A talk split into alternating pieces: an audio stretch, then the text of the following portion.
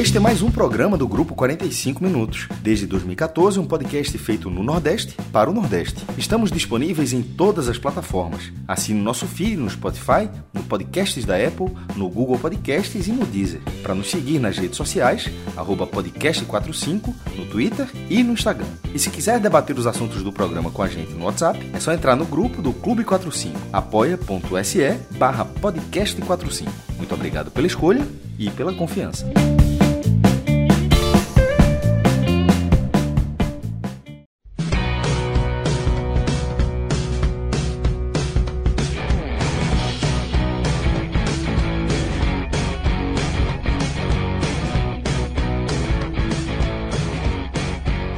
Fala galera ligada aqui nos canais do Grupo 45 Minutos. Eu sou Cláudio Santana, estamos começando mais uma live aqui hoje para falar inicialmente do empate do Fortaleza com o Atlético Mineiro por 0 a 0. Estou aqui meus amigos Iago Mendes e Luca Laprovítera e Rafael Estevam e Danilo Melo nos trabalhos técnicos. Depois da análise do empate do Fortaleza com o Atlético Mineiro, jogo, tá falando aqui fora do ar, jogo ruinzinho, jogo morno, morno para frio do que morno para quente. Mas depois da análise, aí teremos o podcast Raiz, aí falando é, de, dos assuntos, né, dos, acho que não apenas do futebol, mas de eleições também. Então vamos ter Celso Chigami, Fred Figueroa, Cássio Zirpoli, Pedro Pereira e Tiago Minhoca é, nessa segunda parte aí dessa live de hoje. Vamos começar falando da partida, né, do empate dessa, na noite dessa segunda-feira. É, 0 a 0 Luca, que podia ser nota, né? É, e aí, é, vou pedir já a tua análise dessa partida, mas uma análise já é, é, com, com uma pergunta bem direcionada. Se você acha que hoje a, a, postura do Fortaleza, né, que foi mais defensiva, o Atlético teve mais a posse de bola, o Fortaleza mais na defesa, isso foi muito pelo Atlético ou o Fortaleza foi que se colocou nessa condição de não atacar tanto e aí talvez até querer levar um jogo mais em banho-maria, como aconteceu em grande parte do jogo. Boa noite um abraço para você, Luca. Boa noite, Cláudio. Boa noite, Iago, todo mundo que está com a gente. Cara, eu acho que é um pouco dos dois, sabe, Iago? É... Apesar do Atlético Mineiro ter sido o cartão de visitas, né, de Juan Pablo Voivoda para o Brasil em maio do ano passado, aquele 2 a 1 em pleno Mineirão, né, dois gols de Pikachu de virada é... no último lance do jogo, podemos dizer que o Atlético também é o, a grande pedra no sapato de Voivoda é, desde então. Né? Apesar dessa vitória, o Fortaleza depois não venceu mais o Atlético. E quando esteve na frente, tomou uma virada bastante dolorosa. Né?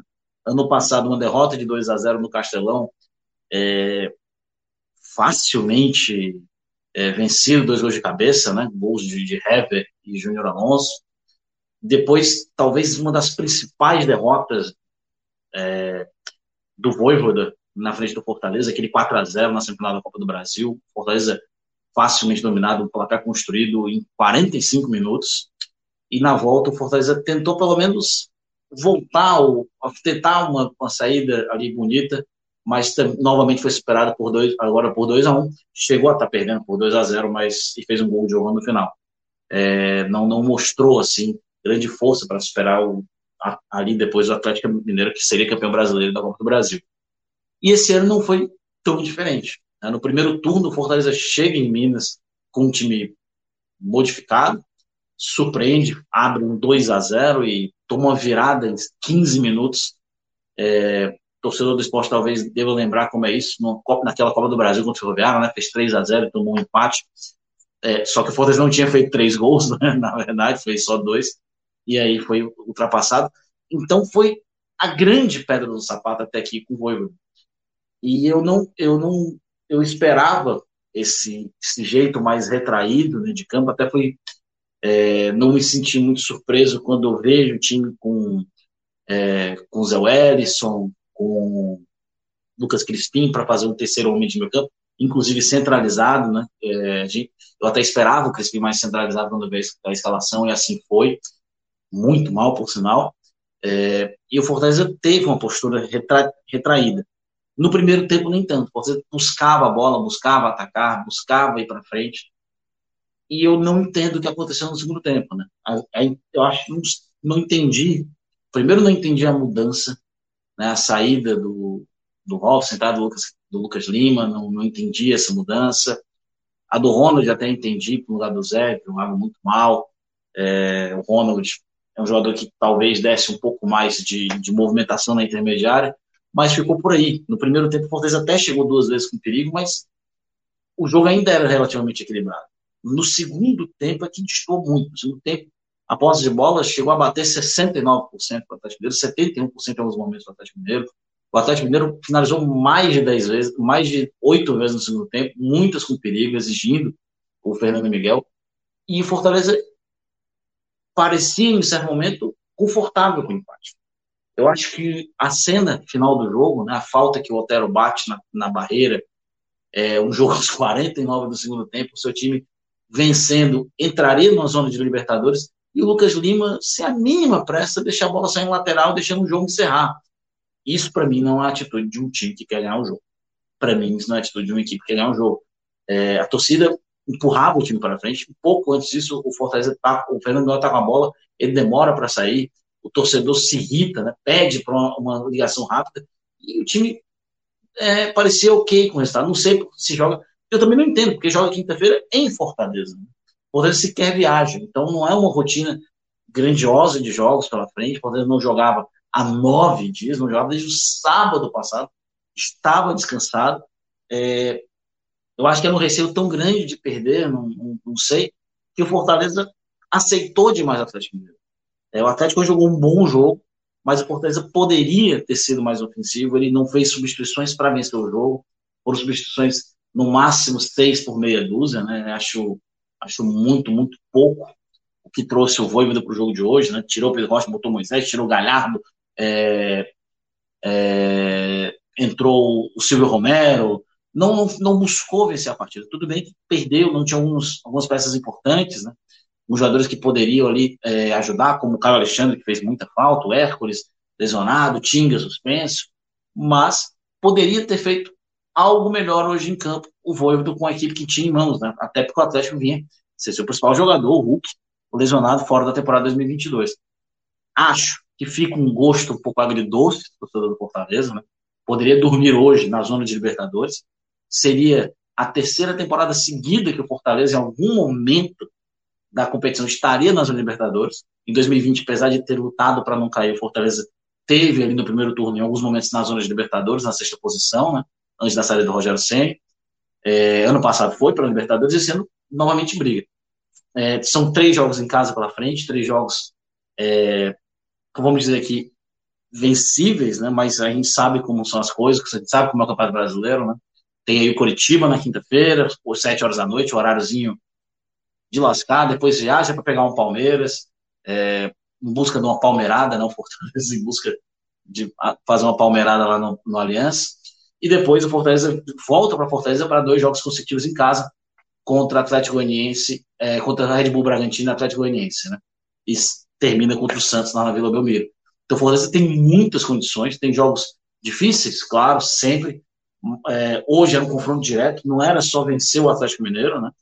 Era vencer o Atlético Mineiro e ultrapassar o adversário direto, evitar o adversário direto pontuar na frente. O Atlético é um time que deixa a desejar bastante essa temporada, é, não foi longe na Copa do Brasil, ficou, ficou pelo caminho na Libertadores sem nem alcançar é, um, um, caminho mais longo, né? não chegou nem nas semifinais.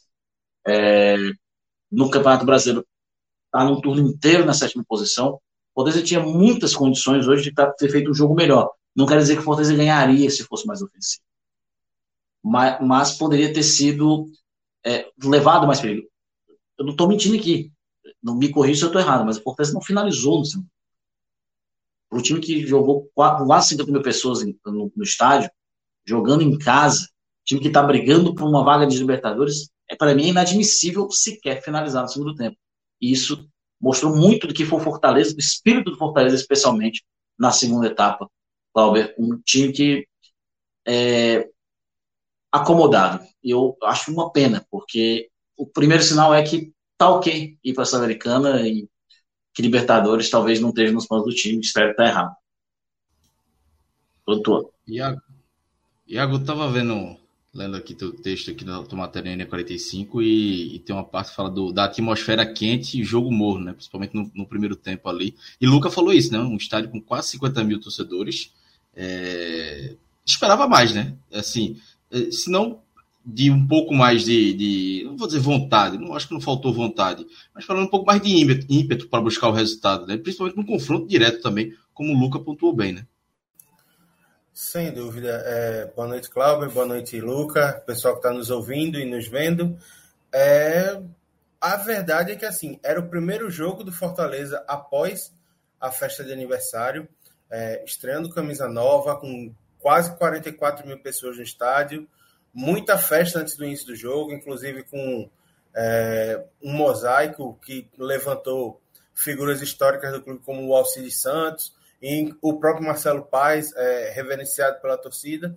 Só que esse calor que o time do Fortaleza recebeu das arquibancadas não entrou em campo em um segundo da partida. Porque o que a gente viu foi, na verdade, um primeiro tempo bem nivelado bem por baixo de duas equipes que pareciam que já largaram satisfeitas com o 0 a 0 tá? E aí a gente via um um Atlético Mineiro trabalhando naquele esquema que a gente fala muito do arame liso. Cerca, cerca, cerca, mas não incomoda. E o Fortaleza com muita dificuldade para tentar sair no contra-ataque em um jogo de transição, mas errando muito passe. Então, assim, era um jogo que ficou muito congestionado ali no meio-campo e que praticamente a gente não via grandes oportunidades de gol ao longo do jogo. Muita bola levantada na área por conta do Atlético, explorando muito é, o Rubens e o, e o Ademir pelas pontas, mas ainda assim os dois sem, sem desempenhar um grande futebol. E aí um Atlético que deixou boa parte das suas principais peças no banco de reservas. E aí, assim, a principal chance do jogo, pelo menos na minha visão, foi o chute do Capixaba, se não me engano, aos 34, que ele bate e o Everson faz uma excelente defesa no canto.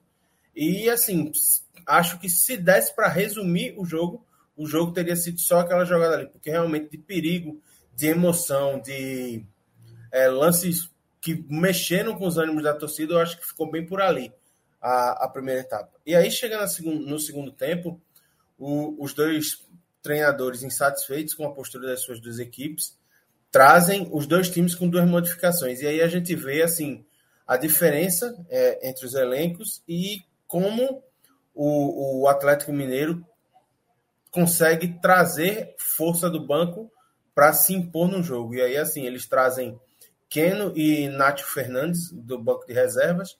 O Fortaleza também faz duas mudanças, sacando o Robson e o Zé Wellison para colocar o Lucas Lima, que eu, particularmente, foi uma, uma alteração que eu não entendi. Acho que o Robson estava mal na partida, mas acho que o Lucas Lima não era a solução naquele momento. Acho que já poderia ter entrado até diretamente com o Robson para tentar é, dar velocidade, dar um contra um, mas enfim, não foi a escolha do Voivoda. Ele adotou uma postura mais conservadora. E aí, eis que o, o Atlético Mineiro começa a se soltar na partida e começa a se tornar mais agudo, começa a incomodar, mas ainda assim, muito, pelo menos nos primeiros minutos da segunda etapa, muito na individualidade do Keno Inclusive, tem uma jogada que ele faz, acho que antes do 10 minutos de partida, que ele corta dois defensores do Fortaleza, bate de bico e o Fernando Miguel faz uma defesa bem segura. E fica meio por aí. O Atlético Mineiro naquele mesmo esquema: pressiona, cerca, levanta a bola na área, mas não consegue levar perigo. É, Fernando Miguel saindo do gol, fazendo boas intervenções, tirando a bola da área. E o Fortaleza, quando passava do meio-campo, que tentava fazer alguma coisa na frente, errava um passe, é, o jogador tomava uma decisão errada com a bola no pé e o jogo do Fortaleza não fluía.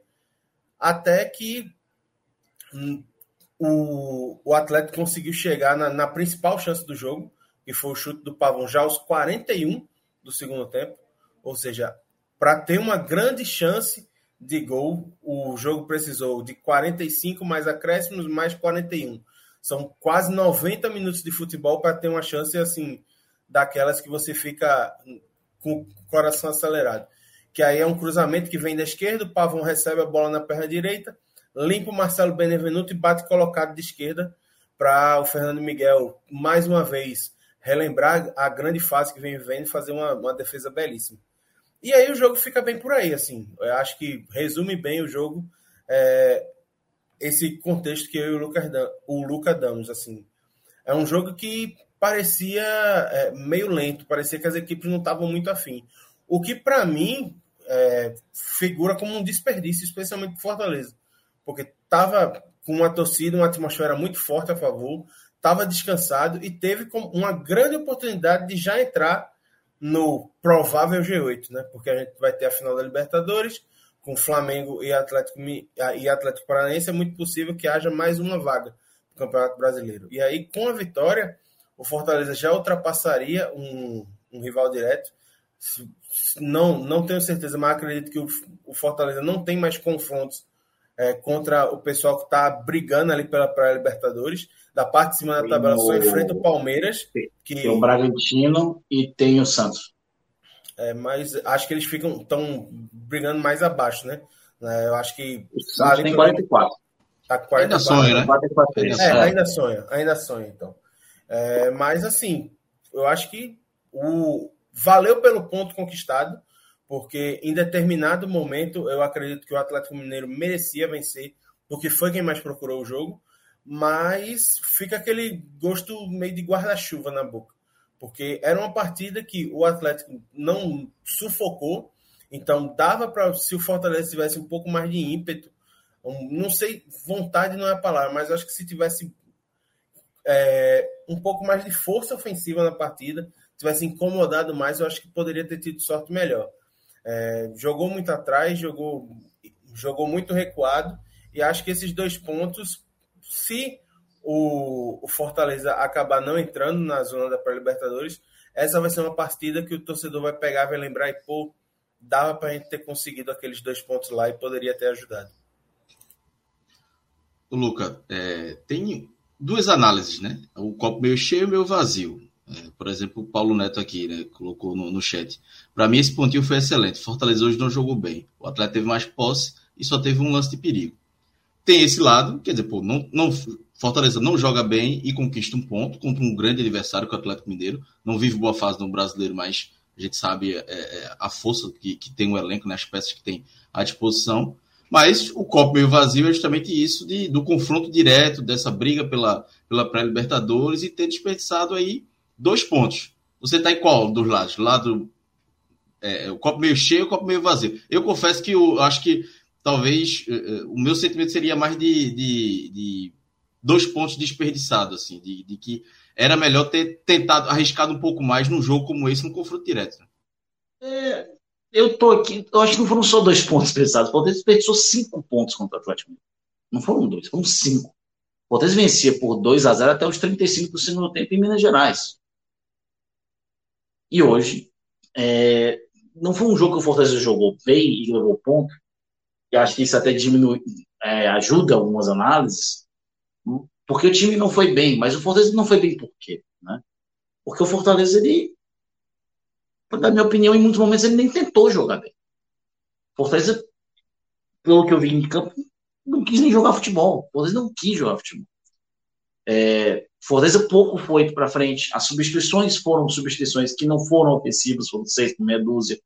Fortaleza não buscar. Cara, até a marcação ofensiva do Fortaleza, hoje, não foi intensa, como por exemplo foi contra o Atlético contra o América Mineiro. Cara, Fortaleza com um a menos, 44 do segundo tempo, estava marcando o América Mineiro em cima. Tudo bem que o Atlético é um time mais de maior qualidade, pá, pá, pá, mas o Fortaleza já pegou times de qualidade tanto, ou até maior que o Atlético Mineiro, e até em condições, em fases melhores, e não jogou da forma que jogou hoje. Não jogou da forma que jogou hoje. É, hoje parecia aqueles jogos da Copa do Nordeste. Diferença é que não era, com todo respeito, o Náutico, que caiu para a Série C com rodadas de antecedência.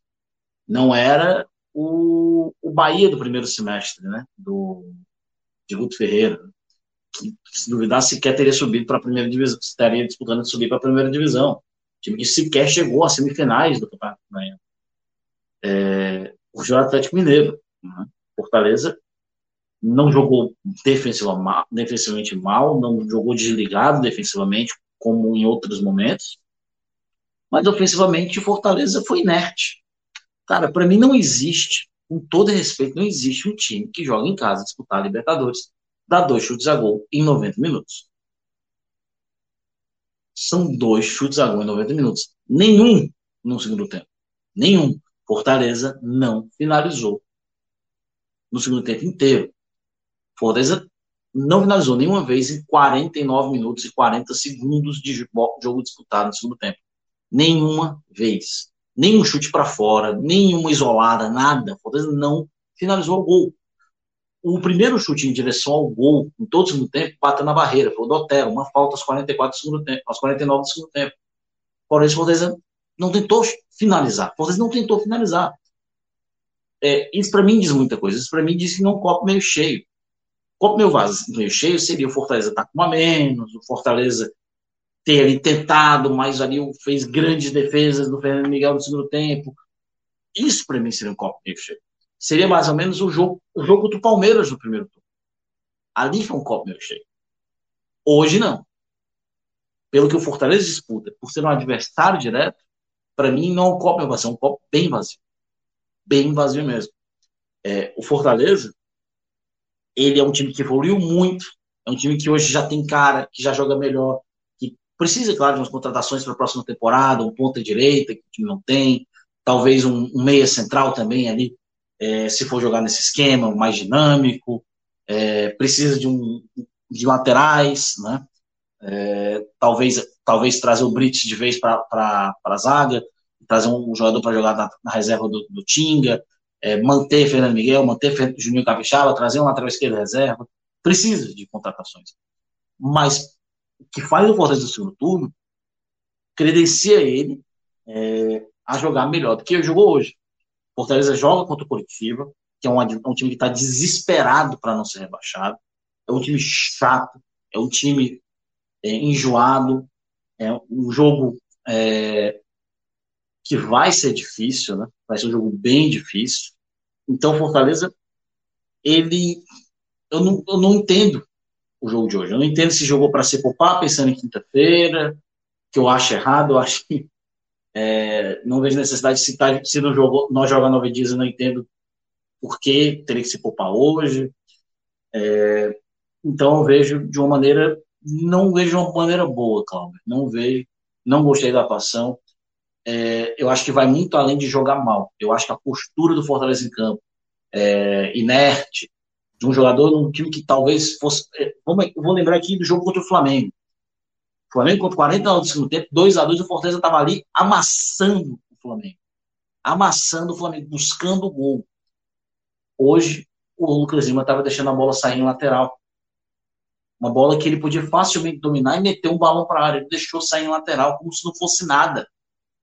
Então, para mim, isso diz muito. É, não vejo um copo meio, meio cheio. Eu vejo o copo bem vazio pela postura do time em campo, Cláudio. Luca, mas a, apesar da. É o copo meio vazio, é, o time precisa mudar essa postura e a tabela, assim, dois pontos desperdiçadores no confronto direto, mas numa briga aí para Libertadores.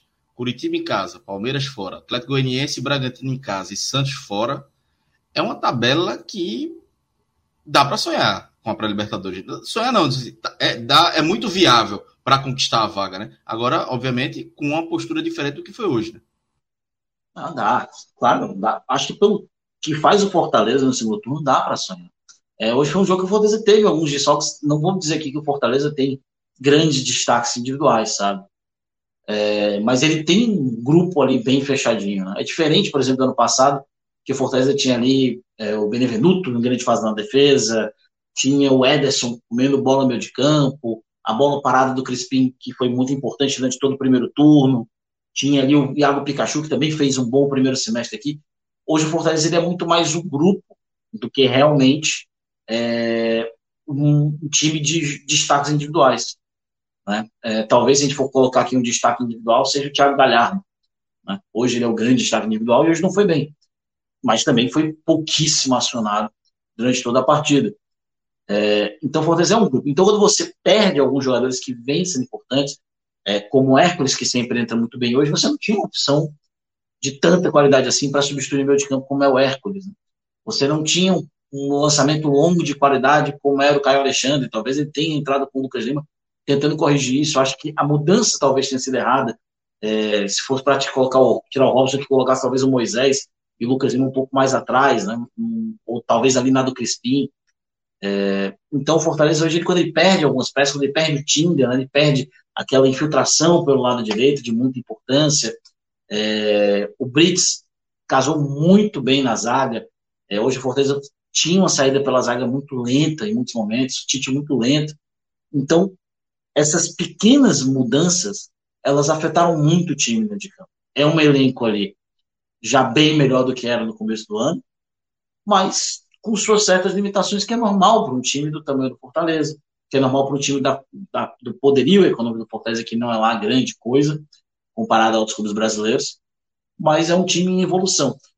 Podia ter feito mais, dá para sonhar, tem ali três jogos em casa, três jogos acho que vencíveis, mas aquela questão, entre ser vencíveis e vencer, tem que primeiro conversar com o adversário. Né? É, leva muito tempo. Tem o outro lado aí também, né? Iago, e é, analisando essa tabela aí, como o Lucas falou, assim, eu acho uma tabela viável, com a mudança de postura, dá para o torcedor, apesar da chateação do resultado de hoje, dá para o torcedor manter a confiança de que o Fortaleza pode voltar para uma, uma Libertadores no próximo ano, né? Sem dúvida. Eu acho que esse jogo, se a gente analisar ele dentro do contexto da campanha de recuperação praticamente inacreditável até que o Fortaleza tem feito, é um ponto muito fora da curva é, de tudo que a gente viu nos últimos 14 jogos. Assim. É, o Fortaleza no primeiro turno é, foi é, dado como morto por muita gente, conseguiu se recuperar no segundo turno, e esse jogo é, dos jogos que eu acompanhei no segundo turno, é o que mais remete ao que a gente via no Fortaleza do primeiro turno sem os reforços. Um, um time mais, mais lento, às vezes até meio apático, e que se atrapalhava, às vezes se desconectava do jogo e que levava e que levava gols nessas desconexões. Hoje isso não aconteceu. Se o time não teve um bom desempenho é, no ataque, foi praticamente inerte, quase inexistente, é, na postura ofensiva. Na defesa, é, o Fortaleza conseguiu ser seguro. Ele só sofreu um grande susto, como eu citei anteriormente, no chute do Pavon, com 41 do segundo tempo. E aí o Fernando Miguel foi lá e fez a dele, né? Porque tá vivendo uma grande fase e tá lá para isso. Então, assim, eu até tinha conversado com o Minhoca num, num programa anterior que o Forta, eu, eu não refiz os cálculos com esse jogo, o Fortaleza tinha, é, até a última partida, quase 75% de aproveitamento no segundo turno. É ritmo mais forte do que o Palmeiras, por exemplo, tem apresentado ao longo de toda a competição. Era a segunda melhor campanha, empatada em pontos com o Internacional, que é o vice-líder do campeonato. Então, assim, a postura do Fortaleza no segundo turno, para mim, é a postura de um time que quer brigar, que subiu de patamar no campeonato algumas vezes que saiu de uma briga por rebaixamento, assim, meio que passando de, de passagem, é, passou da zona da briga pela Sul-Americana e hoje é concorrente, e para mim, concorrente forte para a Libertadores. Porque tem uma tabela que ajuda, assim. A gente não vê nenhum jogo que seja considerado daqueles impontuáveis para o Fortaleza. Até contra o Palmeiras, eu acho que é um jogo acessível, porque pode ser que o Fortaleza já pega um Palmeiras campeão brasileiro. Então, assim, eu vejo. Eu Acho vejo... que é grande a probabilidade, viu? É, para isso, o, o Internacional precisa não vencer, né? Precisa não vencer o Ceará a, na quarta-feira para que o, o Palmeiras não seja campeão. Mas, e o Palmeiras, obviamente, é, confirmar a sua vitória. É, então, assim, se o Palmeiras vence e o Inter não vence, o campeonato é protelado por mais uma rodada. E aí seria, o jogo do título seria o do Fortaleza. Então, assim, é, eu acho que o Fortaleza ele tem que continuar e aí vai ter que vai ter três dias para conversar, detectar o que aconteceu de errado, o que foi que houve, se tirou o pé para projetando já o jogo da quinta-feira ou algo do tipo. Mas tem que identificar o que deu errado nesse jogo e re, se rearrumar, dizer, opa, a gente não pode repetir esse desempenho aqui, porque a nossa briga é essa e a gente tem que manter o patamar que a gente apresentou durante todo o retorno para a gente continuar tendo a chance de alcançar o nosso objetivo. porque, como eu já disse, eu acho que essa partida é um ponto fora da curva, é algo que vai ser rapidamente esquecido e que a gente deve ver o Fortaleza jogando em outro padrão já na próxima partida. O Fortaleza ficou tá no décimo lugar, né, com 45 pontos, o Atlético sétimo com 48. Mas aí o Fortaleza está empatado com o América Mineiro, 45, São Paulo tem 47, o Atlético Mineiro 48. Essa briga aí, olhando para cima do Fortaleza, e abaixo está Botafogo 44, Santos 43, Bragantino 41, Goiás 41. A Liga do Goiás é o limite ali, para quem ainda sonha, né? Cinco jogos faltando, né, né, Luca?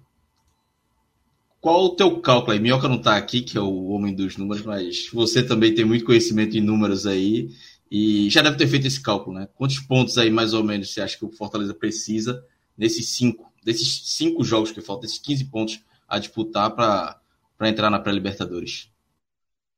É, eu acho que eu vou, vou ser muito ali é, um pouco pessimista, mas eu acho que 55 pontos seria ali ideal, né? Para ir sem muitos sustos.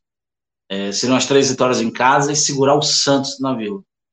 Né? Que eu acho que o Santos tem uma crescente grande nesse segundo turno, né? Deu uma crescida legal nas mãos do Orlando.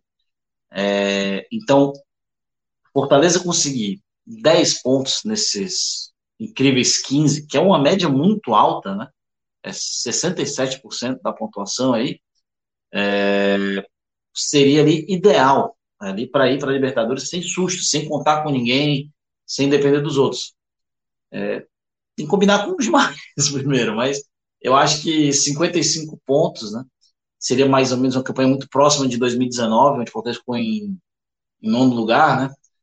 É, acho que seria ali interessante pela frente, porque tem muita gente se matando, né? tem muita gente que vai brigar direto, vai jogar um contra o outro aí, né? O, o Bragantino e o Goiás se enfrentam agora, né? nessa rodada que vem. É, então já são dois ali que dão uma segurada. Um dos dois vai dar uma segurada, talvez até os dois. É, se não me engano, o São Paulo e o Botafogo já se enfrentaram, né? Mas o São Paulo, se não me engano, tem um confronto com o Atlético Mineiro ainda também. Né? Então, alguns times ainda vão se enfrentar aí pela frente. O próprio Fortaleza, né? Pega o Bragantino aí na frente, pega o Santos pela frente, são times aí que estão no sonho, né? Só que Fortaleza, na minha opinião, esses não são os jogos mais complicados. Os dois jogos mais complicados são os dois é, dos times da zona, né? que são Coritiba, né, que não está na zona, está em 15 lugar, mas está tentando sair da zona na próxima partida, e o Atlético Goianiense, né, que para mim é o. Fortaleza nunca venceu o Atlético Goianiense jogando em Fortaleza. As três vitórias que o Fortaleza tem contra o Atlético Goianiense são em Goiânia. Fortaleza nunca venceu o Atlético Goianiense jogando em casa. Então o Fortaleza tem que passar por esse tabu também pela frente. É chegável. Eu acho que eu prefiro 10 mil vezes uma pré-Libertadores do que jogar Sul-Americana. Nada contra a Sul-Americana. É um grande torneio. Fica, fico feliz de ir para lá também. Mas Libertadores é Libertadores, né, cara? Tem que falar, é um ambiente único, é uma experiência única e passando da primeira eliminatória, já, já garante competição internacional essa, no resto da, por mais, pelo menos mais seis partidas. Então, eu, eu, eu prefiro uma Libertadores. Olha Cláudio. e veja, pré-Libertadores, para mim, é Libertadores. Não tem essa de. É pré-Libertadores só na nomenclatura, mas já está lá, é competição internacional. E eu acho que o Fortaleza também deve focar nisso, é de ir para mais uma Libertadores. Na história vai estar lá, foi para Libertadores. E, obviamente, ainda tem esse, isso que o Luca falou, né? De que é, chegar na partir da segunda fase, né? Da, da, da pré-Libertadores, é, tá garantido no mínimo na Sul-Americana, mas dá, dá para buscar, depender do sorteio. Obviamente, eu acho que esse deve ser o foco também do Fortaleza. Acho que tem que se contentar com Sul-Americana, não. Depois, já teve o gostinho esse ano, vai se contentar com Sul-Americana pro ano que vem, aí é. Obviamente que competição internacional é competição internacional, mas a Libertadores é um patamar maior, né? para quem virou o turno na lanterna, e para Sul-Americana é, é bom pra caramba. É, sim, é. é. Veja, não, não é, vou... Questão, eu acho que a partir de agora... Eu não vou discordar, não, mas uma Libertadoresinha também, se tá ali no a bolo... A partir de agora, cara, o que vem, por muito que a gente é, viveu no primeiro semestre, na primeira parte da competição, é, o que vier é um grande lucro. a gente tem que sempre levar em consideração, coisa que acabei não falando, que, cara, o Fortaleza tá ali para quase 70 jogos na temporada, né? É, é cansativo, é, é jogo. Ah, a perna pode ter acabado dos caras já, né? É, de boa parte deles já pode ter acabado a perna. Tem cara aí que já vai para quase 70. Moisés, cara, o Moisés, ele pode ser o primeiro jogador em muito tempo, acho que vai ser o primeiro da história do Fortaleza, em, desde os anos 70.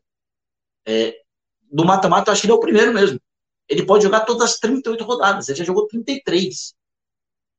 Moisés jogou as 33 rodadas na Série A. E o Moisés jogou quase todos os jogos da Libertadores, jogou os jogos do Campeonato Cearense, jogou a Copa do Nordeste, jogou a Copa do Brasil. O Moisés já passou tranquilo de 50 jogos esse ano. Tranquilo. Numa temporada que começou ali no final de janeiro, agora a gente está em, em, outubro e tem mais cinco jogos pela frente.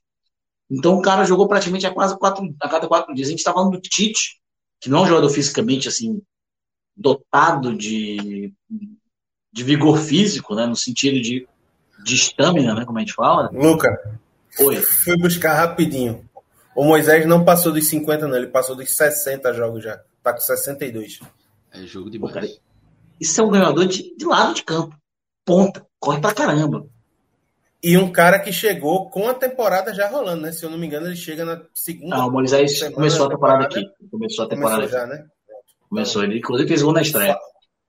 Pronto. Então, assim, são 62 jogos, ele pode chegar a 67 dos, se eu não me engano, 75 jogos possíveis de Fortaleza na temporada.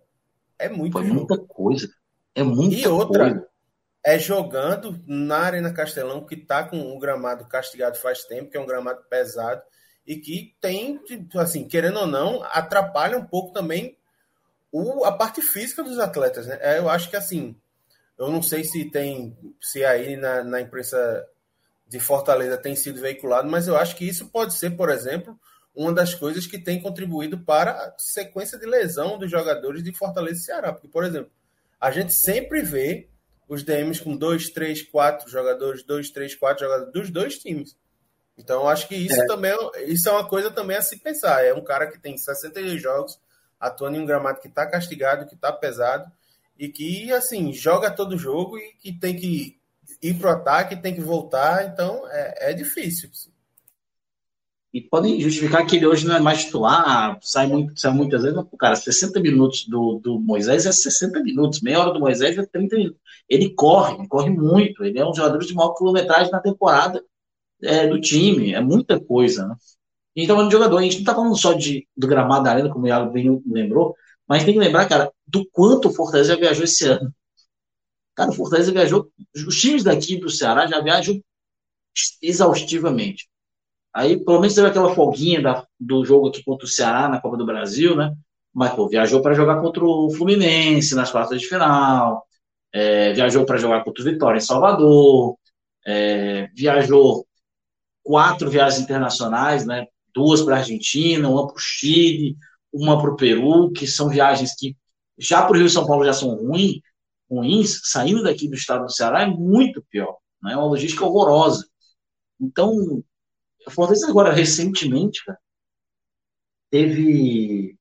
Cara, teve uma viagem agora do Fortaleza, dessas agora, eu acho que foi para Caxias. Cara, o Fortaleza vai para Porto Alegre e vale mais a pena o Fortaleza ir para Porto Alegre. É, é Fortaleza, Campinas, Porto, Brasília, Porto Alegre, e vale mais a pena subir de ônibus para Caxias do que pegar, por exemplo, um avião para São Paulo, Caxias, que demora mais. Essa é a logística surreal que a gente passa por aqui. Né? É, se, por exemplo, times de Pernambuco já acham ruim. Para a gente ainda é pior, né? um pouquinho ainda é pior. A gente ainda está um pouco mais ao norte, um pouco mais afastado. É, é uma logística muito ruim. E o Fortaleza e o Ceará passaram tranquilamente, mais uma vez, o Fortaleza ano passado, sem viagem internacional, bateu os 97 mil quilômetros rodados, o Ceará bateu os 114 mil, eles devem ter passado facilmente, novamente, dos 110 mil quilômetros rodados. Para ter ideia, o Palmeiras, ano passado, jogando no Catar e jogando Libertadores, não chegou a isso. Então, mostra muito da loucura que é para os times daqui, né? no Nordeste em especial, mas aqui no, Ceará, jogando no Série A, da loucura que é estar tá ali rodando o Brasil inteiro. São 18 jogos fora de casa. É Copa do Brasil, é Libertadores, é Copa do Nordeste, que as malhas viárias não são boas. É, é muito cansativo. E isso pede um preço no final da temporada. O Thiago Macedo até lembrou aqui no chat, né? Fortaleza jogou quarta em Santiago, no sábado tinha jogo aqui em Fortaleza. Assim, não teve nenhum meio caminho ali pro, pro Fortaleza, né? Saiu de Santiago. Fiz um levantamento aqui rapidinho. É, o Fortaleza ele já jogou 65 jogos na temporada, então vai chegar a 70 ao todo. Desses eu fiz o, o top 3 dos jogadores que mais atuaram. Em primeiro lugar está o Moisés, com 62. O segundo é o Tite, com 58. E o terceiro é o Benevenuto, que já tem 57, mesmo tendo machucado algumas vezes já nessa Série A. Então, assim, é, é impressionante. assim Eu acho que tem muitos clubes da, da Série A, os que não disputaram competição internacional, por exemplo, que não devem ter a quantidade de jogos que o Benevenuto tem, por exemplo. então, o Tite é já vai bater os 35 anos. Já. Em, em maio desse ano, o Tite jogou quarta-feira um jogo, acho, pela Copa do Nordeste, agora não estou lembrando. Jogou sexta e domingo no Campeonato Cearense e na quarta na Libertadores. Ele jogou os 90 minutos dessas quatro partidas. O Tite, em uma semana, jogou 360 minutos. É, é surreal, cara, o que foi o calendário do Fortaleza até aqui. Surreal. E numa, numa temporada diferente, né? Um pouco mais encurtada por causa da, da Copa do Mundo, né? Enfim. Mas vamos lá. É, só para registrar aqui, teve um sub na Twitch, o Johnny Underline 13. Vou dar um abraço para ele. Pra galera que é, que é da. que acompanha a gente, né, pela, pela Twitch. E que pode fazer, pode dar o sub pelo, pelo Amazon Prime, né? Então não tem nenhum custo a mais. Então Fica a dica aí para quem tem quem é assinante do, do Amazon, pode fazer o sub na Twitch aí no, no canal do 45 minutos. E antes da gente ir para os destaques individuais, vamos falar da Bet Nacional, né? Faz tempo que eu não dou uma olhada no, na nossa banca, não sei como é que tá, não sei como é que como é que foram as últimas apostas. A Bem, de ontem eu acho que deu errado, assim. Se eu não me engano, o pessoal casou no Fortaleza não deu muito certo. É, Tava pagando 2,91, deu empate. Teve uma múltipla aí, Barcelona e Espanhol. Deu errado também, só o Barcelona ganhou, o Espanhol não ganhou. Espanhol é brincadeira. Esse Espanhol e Elche aqui, o Espanhol ganhava até os 87, ou seja, 42 do segundo tempo, e tomou um empatezinho assim, num gol safado e perdeu a múltipla. Derrubou, derrubou a banca. Espanhol, é espanhol, né? como sempre. É. O Atlético Goianiense com o Ceará, né? E o Palmeiras com o Havaí também deu certo. Uma apostaram no Cuiabá contra o Goiás. Pô, aí foi. É, pediram, né? perder dinheiro, né, velho? Pediram, é, pediram. É, esse jogo aí. São Paulo e, e Grêmio deram certo e o Cuiabá não venceu o Goiás, né? Até o gol de. Um gol de Esse São Paulo foi uma aposta arriscada também, viu, velho? Se, se Mioca tava na live, se ele tava na live, eu acho que ele não ia permitir isso, não. Tava não, tava não. Tava não. é, sabia. Sabia. Inclusive, é, amanhã tem Champions, né? Amanhã tem, tem Champions. Champions. Tem Série A também, né?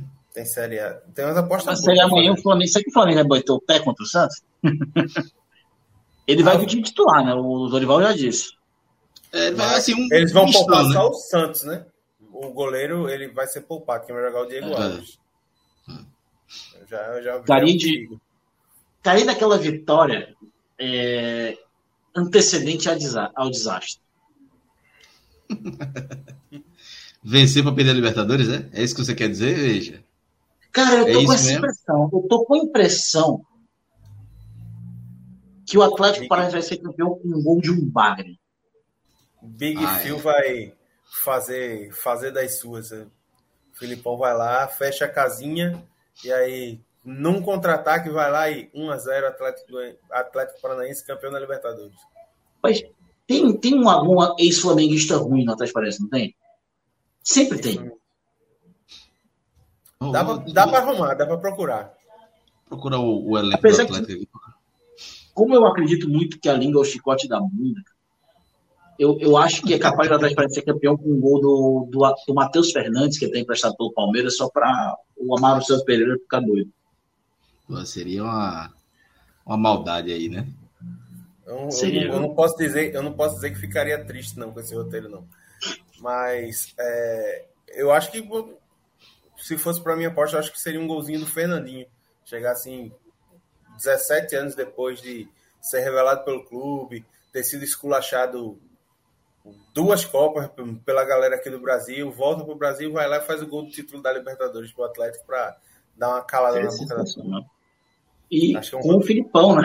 Esse treinador. Com o Filipão. É. Sim, e o roteiro, veja, e pro Fortaleza acontecer isso também ajuda, né? O ganhar o do Santos. O Flamengo ganhar do Santos e perder pro Atlético.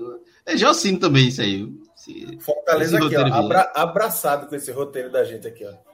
Não, o Fortaleza é maravilhoso. Apesar que o Atlético larga de vez o brasileiro né, nessa brincadeira. É, aí acabou, né? Quem é que o Atlético porque, pega? Porque eles construíram um, um, elenco que eles conseguem jogar, né?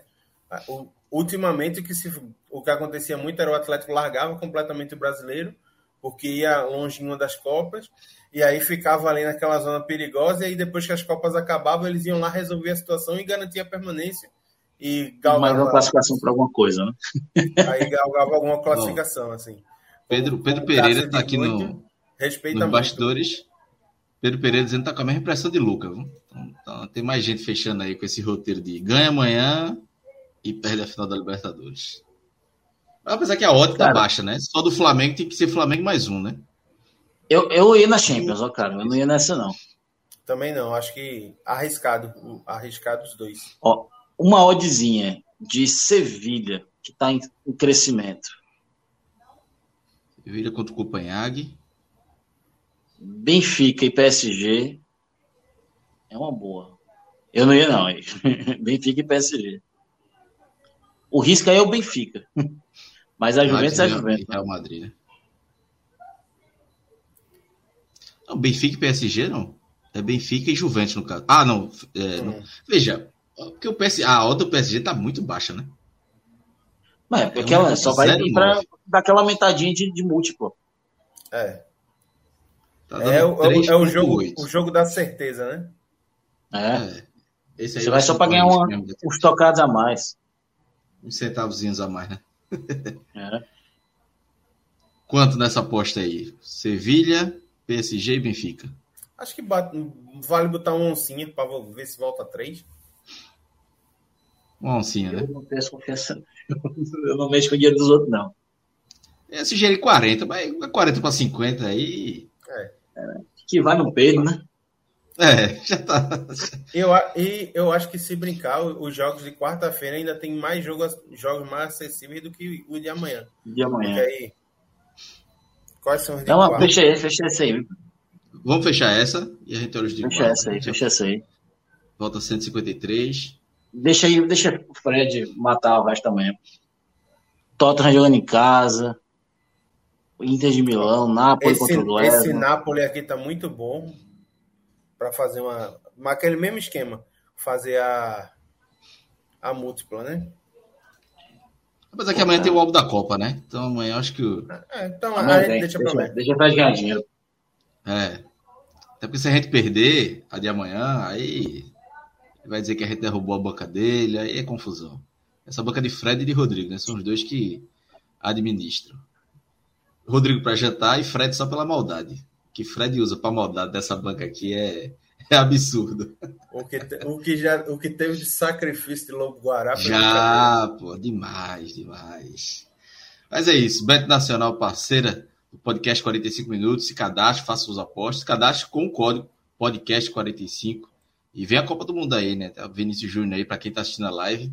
Vinícius Júnior aí, a Copa do Mundo vai ser nervosa. Vai ser aposta até umas horas. Já tô analisando aqui para fazer. Contando os dias já.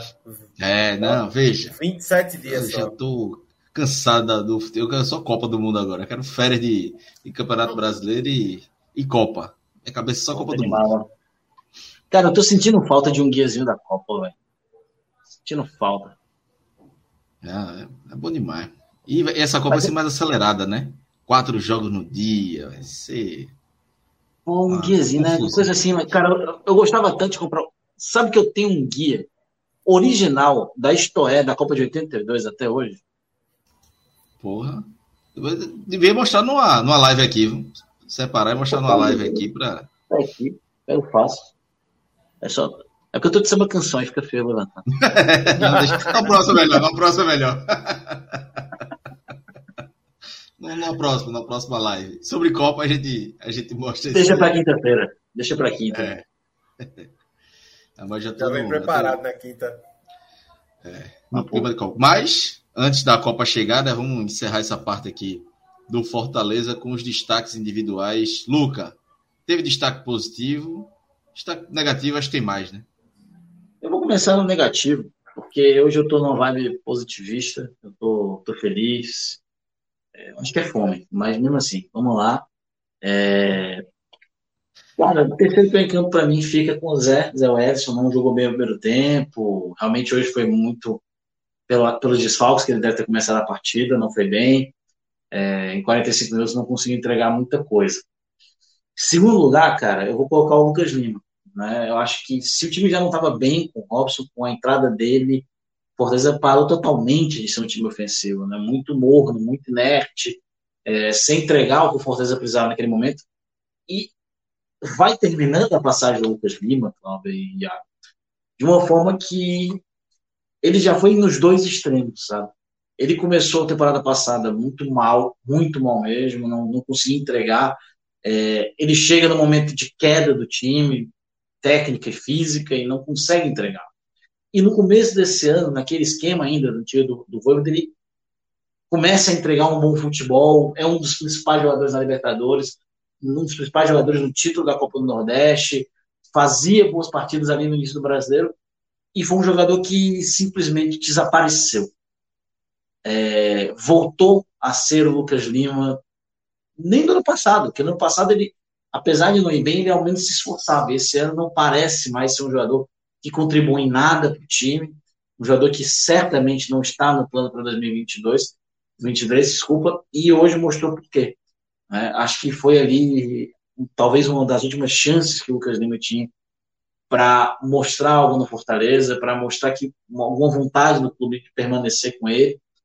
Infelizmente, um jogador que chegou a jogar bem, que chegou ali a mostrar um bom futebol em muitos momentos do primeiro semestre, é, fica com a impressão de assim, aquele jogador que, que a gente vai olhar para no futuro a gente vai olhar para trás e olhar para o Lima e dizer, cara, ele teve bons momentos, mas no âmbito geral do Lucas Lima no Fortaleza ele foi um flop. Né? Ele ele flopou, infelizmente ele flopou. É, viveu de, não diria nem lampejos, ele viveu de uma boa fase isolada no começo de 2022. E o Pior em Campo, na minha opinião, não, não tem como ser muito diferente disso. Lucas Crispim, é um cara que não entregou absolutamente nada de outubro do ano passado até agora. Foram raros jogos que ele realmente foi bem, desde aquelas primeiras lesões. Jogador que chamou nos últimos 12 meses mais atenção pelo fora de campo do que em campo. Sua melhor partida foi na farofa da GQ ano passado. É, hoje em campo não, não entregou muita coisa realmente bem, bem decepcionado com 2023, 2022 Lucas, Lucas Crespim. Acho que dos Lucas hoje, que foram três Lucas em campo, né? inclusive em um momento os três simultaneamente, né? teve o Lucas Sacha também, né? o Lucas quase Meneghel, é, ele, ele, o, o Crispim foi o pior dos três. Né? No positivo, no pós-positivo, eu vou começar, cara. Não vou dizer que ele foi bem, mas bem que estiveram lá, ele foi muito esforçado, se entregou bastante. Um jogador que torcedor do Fortaleza não contava muito e foi evoluindo pela temporada. Hoje está aí pretendido para o Cruzeiro, para o São Paulo. O Fortaleza quer essa manutenção. Fica em terceiro lugar com o Juninho Capixaba, um jogador em, que vem agradando muito, um dos principais laterais esquerdos desse segundo turno do Campeonato Brasileiro, um bom jogador. É, segundo lugar, não foi assim uma partida esplendorosa, mas ele vai pegar essa condição por causa do milagre que ele fez ali no final do jogo. Fernando Miguel, é, melhor goleiro desse segundo turno, acho. falhou ali um jogo e tal, mas no geral é o melhor goleiro desse segundo turno. Atuações brilhantes. Não à toa foi eleito o melhor jogador do mês de, agosto. Hoje, muito bem, fica em segundo lugar por ter salvo o Fortaleza, por mostrar segurança. É um jogador que passa muito isso. E o melhor em campo. É, bicho, o cara, hoje, se a mãe dele passasse voando na área, ele chutava. É, foi Marcelo Benevenuto. É, Para mim, uma das grandes atuações de Marcelo Benevenuto na temporada. É, tirou de tudo mais um pouco. Voltando de lesão, nem se esperava que fosse jogar hoje. Jogou muito, muito mesmo. É, inclusive, muitas pessoas vão falar aqui do Tite. Eu não acho que o Tite jogou tão bem. Acho que ele deu umas vaciladas, umas cochiladas. Já o Benevenuto não, jogou muito, com exceção de uma pequena falha de comunicação ali, logo antes da grande do Atlético Mineiro. É, aos 43, ele cortou uma ia na mão do, do Fernando Miguel e quase faz conta, mas fora isso, ele fez um jogo assim impecável, muito bem tanto destaque pela, pela, pelo corte que ele deu ali numa bola pro, pro, pro, pro Keno no segundo tempo, no finalzinho do jogo. O Keno vem em velocidade, ele corta a bola e ainda sai jogando com muita qualidade técnica. Isso mostra bastante quem foi o Benevenuto no jogo de hoje, na minha opinião, o melhor em campo. É, e esse é o meu top 3 positivo. Iago, Teve um comentário aqui, Tiago Macedo, eu, perguntei, eu perguntando para a Luca, né, os destaques negativos, se teve destaque positivo. Ele colocou, teve, o fim do jogo. Foi esse comentário. Mas. Craque da rodada. É, mas Luca conseguiu citar três positivos, né? Então, diga aí seu pódio, negativo e positivo também. Se tiver, pode ser um pódio maior também, né? Não apenas com três. Eu vou, eu vou quase fechar a questão com o Luca é, só nos negativos que o meu vai ter uma, uma vaguinha a mais, assim. Mas, assim, na ordem dele é, é praticamente igual. Só, assim, o terceiro lugar ali do anexo do pódio judô, eu acho que é uma partida que é preciso citar mais uma vez o Robson. O... Tem muita vontade, mas é, toma muita decisão errada, não cuida bem da bola. Eu lembro claramente assim de um, de um lance, acho que com 15 minutos do primeiro tempo, que o Robson vai fazer uma, uma virada de bola e ele arma um contra-ataque do Atlético Mineiro, assim, com é, Ademir, Ademir passando de um lado, o Rubens passando do outro e a defesa do, do Fortaleza completamente desmontada, porque estava todo mundo saindo, e aí o Robson dá uma bola, assim, sem pé nem cabeça, que era para ser uma inversão de jogo, que ele dá a rasteira, a bola pega no pé do Jair, o Jair sai jogando assim, eu fiquei assim e aí, assim, ele não consegue se redimir, né? Ele, ele é um jogador que, quando ele é decisivo, quando ele é importante, ele normalmente, assim, é dos melhores do jogo. Mas quando ele não decide a partida, é, assim, os erros dele ficam muito salientes, assim, vai, brota muito, aparece muito nos olhos, assim, é, a, não, nunca a falta de luta, mas a, a, o problema da qualidade técnica fica muito à, à vista quando o Robson não é um cara decisivo. É, em segundo lugar. Até quando ele é, fica. É, mas aí assim, quando ele é decisivo, aí a gente, pô, o cara foi Olha, lá, marcou o gol, resolveu para nós. Aí... o Robson fazer um gol e dar uma assistência no jogo e ser o pior em campo. É complicado. Isso é o nível de Robson. É.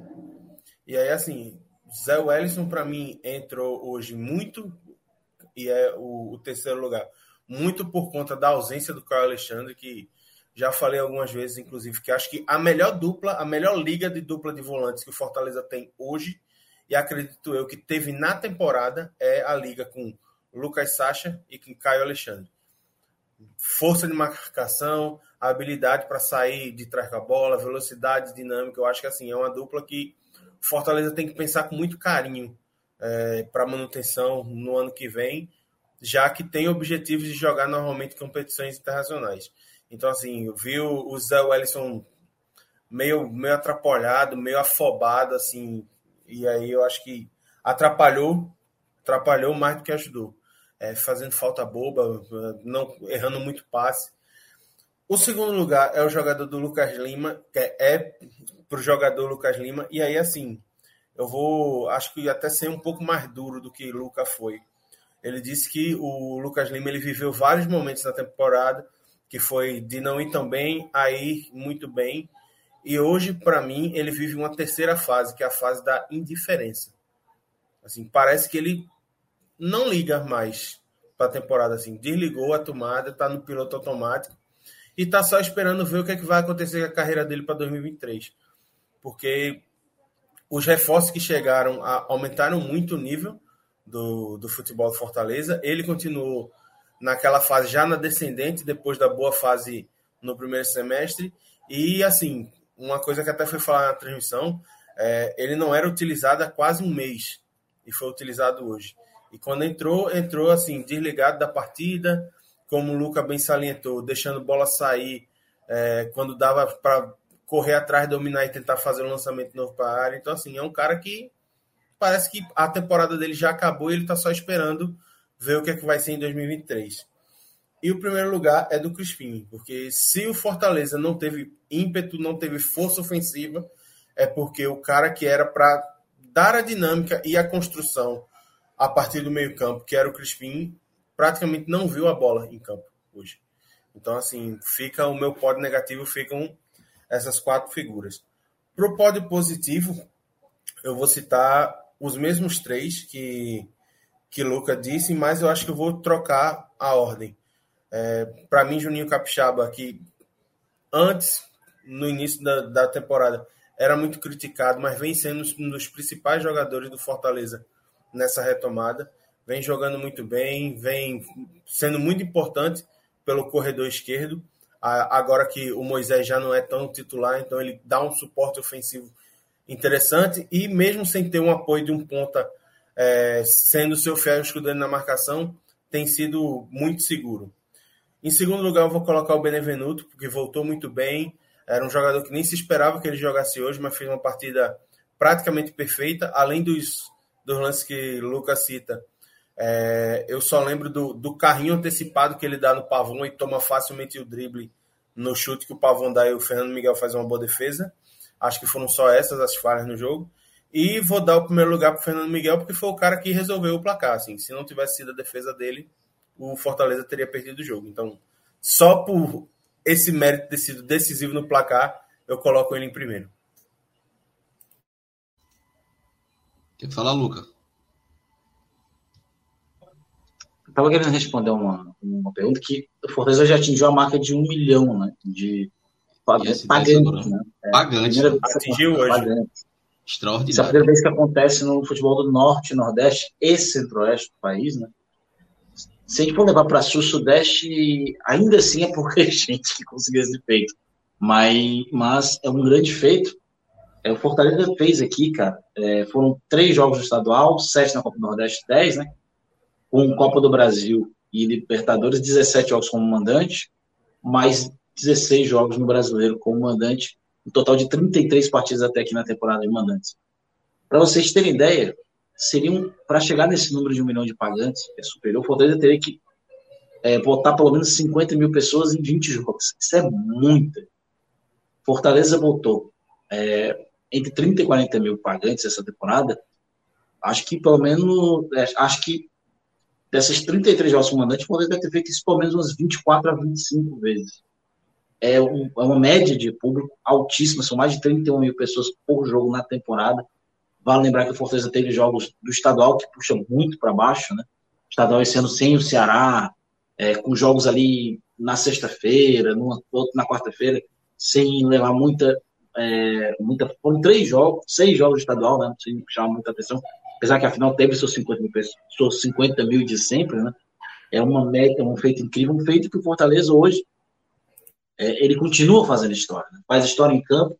Tem, teve agora recentemente o Romarinho, batendo o Lulinha como jogador com mais jogos na história do brasileiro, 118 jogos, quebrando um recorde aí que perdurava é, 44 anos, né?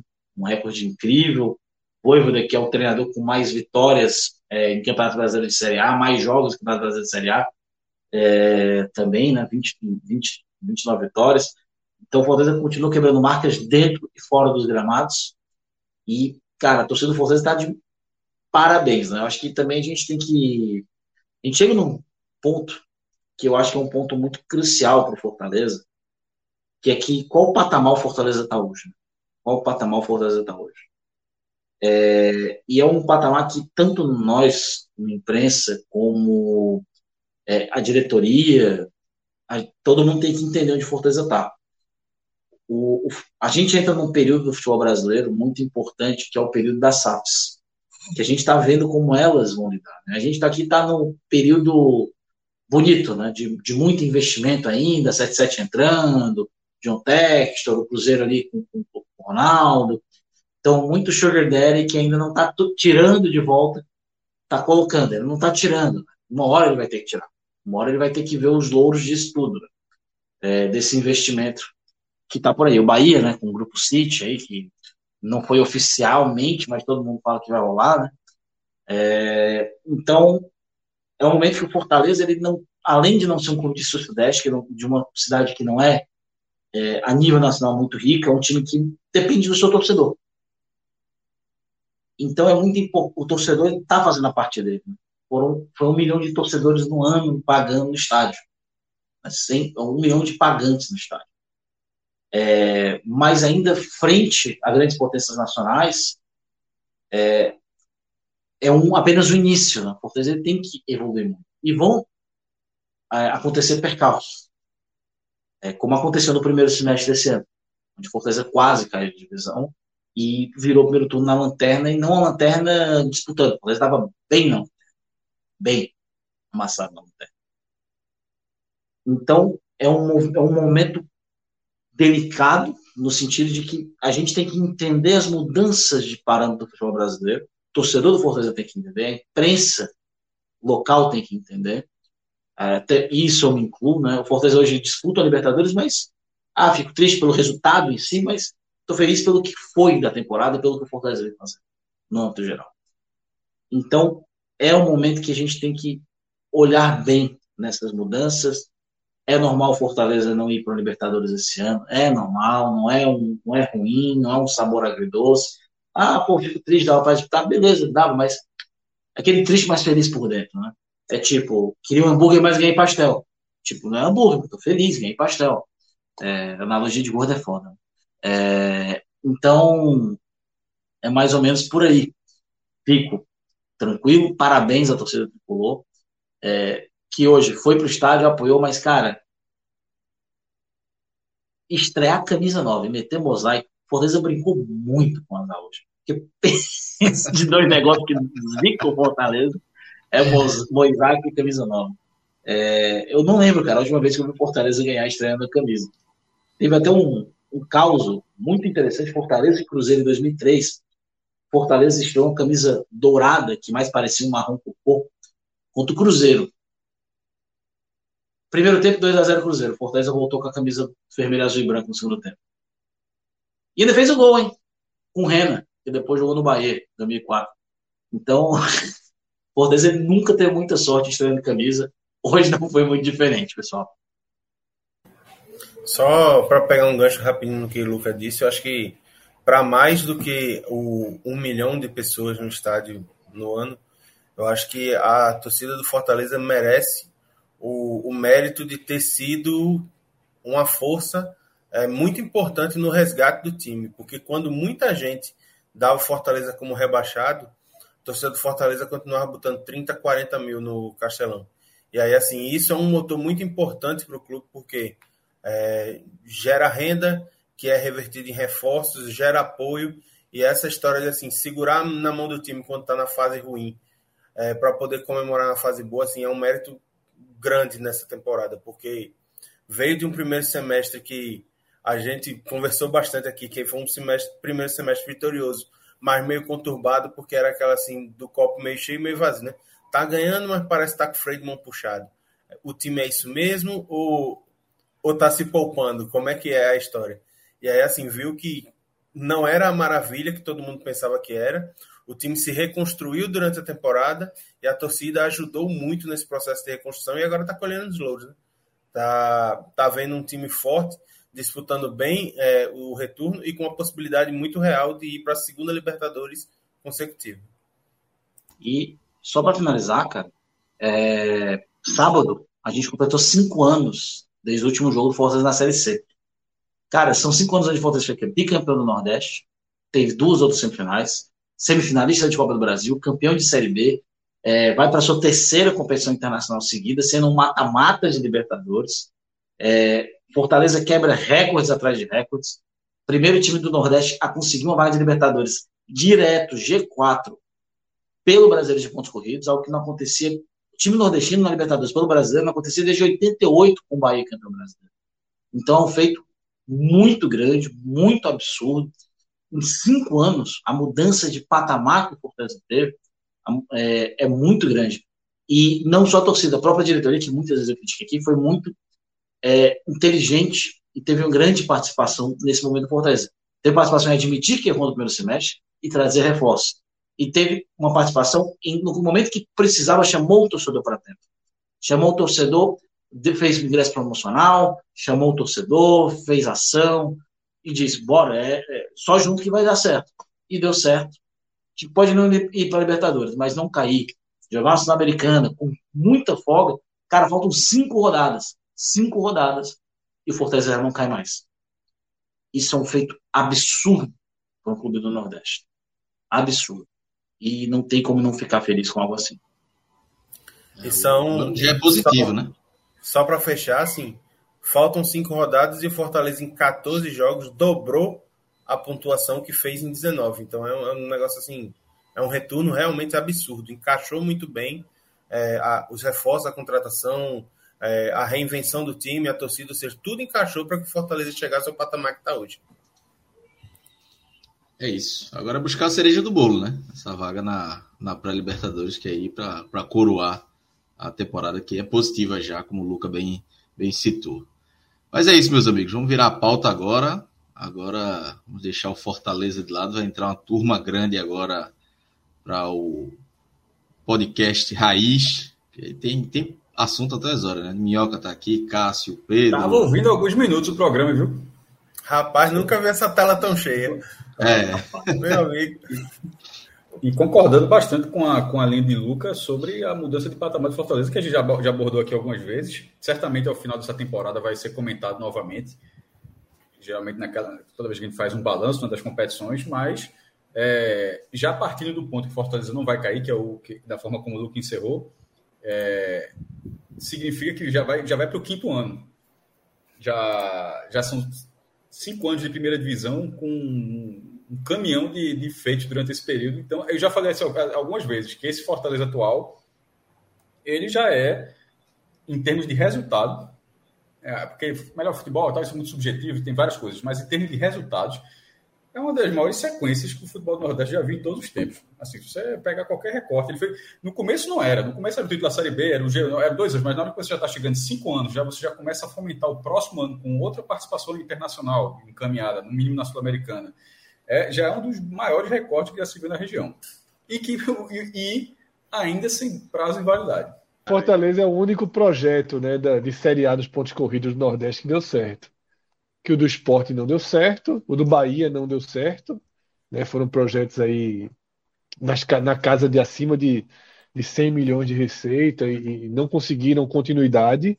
Né, o Ceará conseguiu uma regularidade é, mas sem nenhum grande ano né, para para chamar de seu. E o Fortaleza vai aí para o terceiro ano de G10, né? O que é algo marcante aí para o futebol do Nordeste. Ser G10 é algo muito raro, pô. Fortaleza sozinho acho que está igualando as três campanhas, né? Acho que eram duas do, do, do Vitória e uma do Esporte. Supera o Vitória. Veja Não, só. tô dizendo, iguala, iguala esporte, iguala o Nordeste somado, né? Que era duas do Vitória e uma do Esporte. Sim. É, e na, e na história. Algo que o Bahia não conseguiu.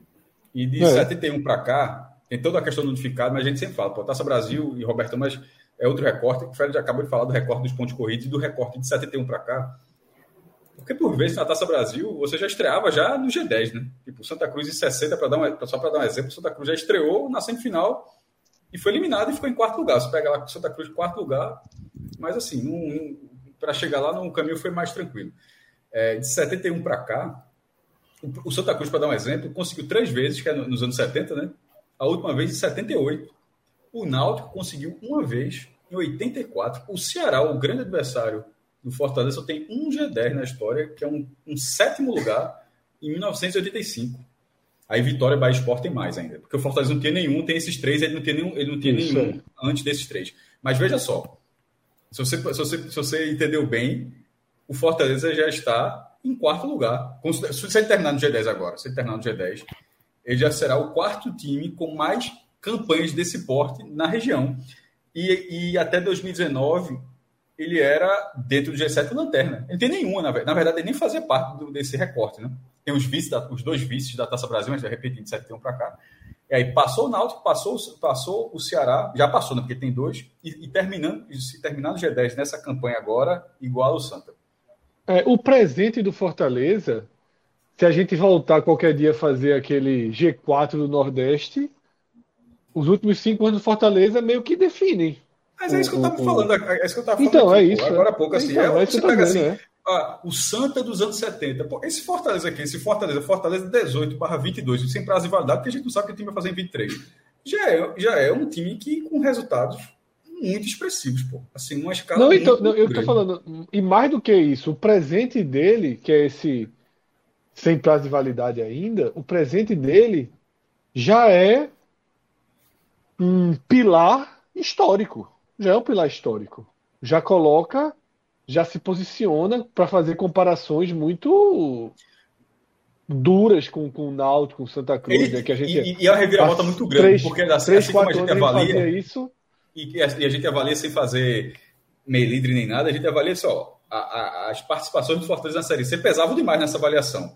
Só que o sarrafo, em termos de resultados positivos, que o Fortaleza alcançou é tão grande que reduz Isso. nessa avaliação, nesse até essa, essa, essa, essa carta negativa. Até porque negativa, até porque, até porque os outros dois concorrentes também essa quarta posição, né? Santa e Náutico vão naufragando, né? Vai colhendo. O Santa Cruz já colheu aí entre série C e D. Eu acho que o Ceará se, tornou também um, um, concorrente ao quarto lugar. Não, se tornou. Eu acho que até, Nordeste. É. Veja só, se o Ceará verdade, não cair, o Ceará, com todo essa, aquele debate com o Minhoca, aquela questão toda, será o recorde, Fred. Se o Ceará não cair, tá difícil, tá, tá, tá fora do Z4 ainda, né? Mas é aí o recorde mas, vamos, então, já, é, mas vamos fazer a transição aqui. Né? É, vamos fazer a transição de vez dos programas, tá? Cláudio Iago, valeu aí a condução, os comentários valeu. até aqui. Um abraço. A gente se reencontra em breve e vamos ver onde esse programa vai chegar, até porque o apresentador chegou e aí vai ficar tudo devidamente em ordem. Partiu para a audiência. Um abraço.